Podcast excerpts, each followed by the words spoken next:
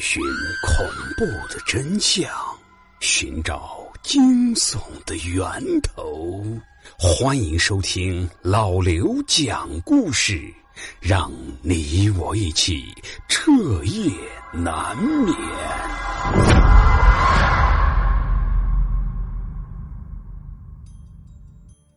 那各位听友，欢迎收听今天的民间鬼故事。我们今天要讲的这个故事，虽然已经过去很多年了，但是这件事情的细节是至今为止我仍旧是记忆犹新。或许它并不恐怖，但绝对真实。大概在一九九二年左右，我们村对面的那条街上面开了一家粮油店，老板叫杨伟，他为人比较吝啬，他租的那套门帘没有窗户。店里面又堆满了各式各样的货物，就算是白天进去，也会让人觉得有些昏暗。但不知道是不是我的错觉，我每次进去的时候，都会感觉到里面很冷，而且一进他家粮油店的大门，就会觉得肩膀一沉，头皮发麻，那种感觉就好像是头顶上面吊着什么东西，马上就要掉下来砸到脑袋上似的。可是，一抬头，天花板上又什么也没有。周围开店的都说杨伟租的门脸风水不好，但杨伟一直不信。不过时间一长，来店里的顾客是越来越少。为了节约成本，杨伟干脆就断了门脸的店。实在看不清楚了，就在柜台上面摆上一个白碗。碗里面盛上点油，再用一段麻绳当灯芯，相当于自己做了一个油灯。这油灯摆上去没几天，杨伟就四处跟别人说自己的门脸不是风水不好，而是风水太好了。柜台上摆上的油灯，自从点上之后，就从来没有往里面添过灯油，能一直烧着。附近开门脸的商户也都很好奇。没事就搬把椅子坐在杨伟的店门口，盯着柜台上的油灯看。没想到杨伟说的竟然是真话。这油灯从早上点着，能一直烧到晚上八九点钟。把灯芯烧完了，碗里面的油还剩下一大半。这件事情传开之后，杨伟店里的客人马上又多了。买完东西之后，还得在柜台边上看看油灯才走。这油灯足足烧了一个月，中间硬是没添过一次油。倒是杨伟自己这段时间总是莫名其妙的感觉浑身没劲儿，人也是瘦了一大圈。去医院检查，大夫也只是说营养不良，让他多吃一点带油水的东西。从医院回来之后。杨伟在家大吃了一顿，撑得都没办法弯腰了，这才安心的躺在床上，想着美美的睡上一觉，养养自己身上的肥肉。可是睡到半夜，杨伟突然间就醒了，他只觉得自己的左手手腕一阵刺痛，想起来看看，可身上却像是压着一块大石头似的，动弹不得。他躺在床上，使劲用余光瞥向自己的左手边，就看见了一个黑乎乎的人影，正蹲在自己的床边。那人瘦得吓人，浑身皮包着骨头，弓着腰，脑袋搭在杨伟的胳膊上，可这嘴就咬在杨伟的手腕上，还在不停的咂巴嘴，就像是在喝杨伟的血似的。杨伟立即就冒出了一身冷汗来，他想要挣扎，却又动弹不得，连出个声都费劲，只能从喉咙里面硬挤出了几声呜呜的声音。他这一叫唤，就把睡在身边的媳妇儿给叫醒了。他打开灯一看，杨伟一只手搭在床边，手腕悬空，脸上全都是汗珠，翻着白眼，嘴唇发紫，一直在哆嗦着。当家的，当家的。你快醒醒！一听见有人叫自己，杨伟感觉压在身上的那块石头瞬间就消失了。他赶紧吸了一口气，同时哀嚎了一声，身子也能动弹了。杨伟爬起来之后，就赶紧看了一下自己的左手，手腕上的皮肤干干净净，没有血迹，也没有任何伤口。杨伟这才松了一口气。但紧接着他又发现自己的皮肤好像变松了，胳膊整整瘦了一圈，皮肤还在底下耷拉着。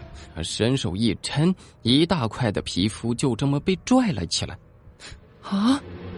杨伟的媳妇儿忽然大叫了一声，他转头一看，发现媳妇儿已经退到了床角，脸色难看的就像见鬼了似的。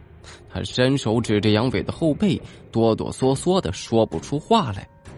杨伟赶紧站起来，对着镜子看了一眼，差点当场被吓死。在他的后背上，密密麻麻的布满了很多的牙印子，甚至很多地方都已经被咬穿了。可杨伟不仅没感觉到疼，甚至连伤口也没有流血。第二天一早，杨伟就跑到了自己的粮油店，一开门就站在了秤上称了一下体重，他发现自己竟然比昨天又瘦了半斤二两。昨天晚上吃下肚子的东西就像是凭空消失了一样，自己竟然一点肉也没长。这时候。杨伟又想起了自己摆在柜台上的油灯，自己之前可是一点事儿也没有，好像自从摆上了这油灯，自己这身体就出了毛病了。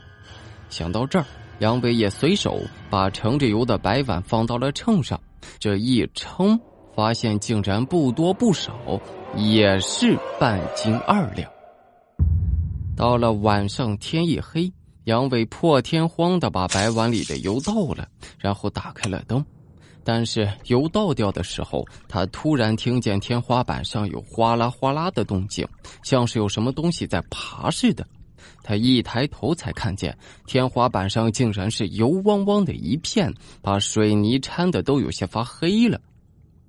等回了家。杨伟是彻底睡不着了，他总觉得那盏油灯还有自己店里面肯定有什么问题。这时候，杨伟的媳妇从外面打牌回来了，进门就问他：“哎，我还以为你今天住店里了呢，刚才回来怎么看着里面还亮着灯呢？”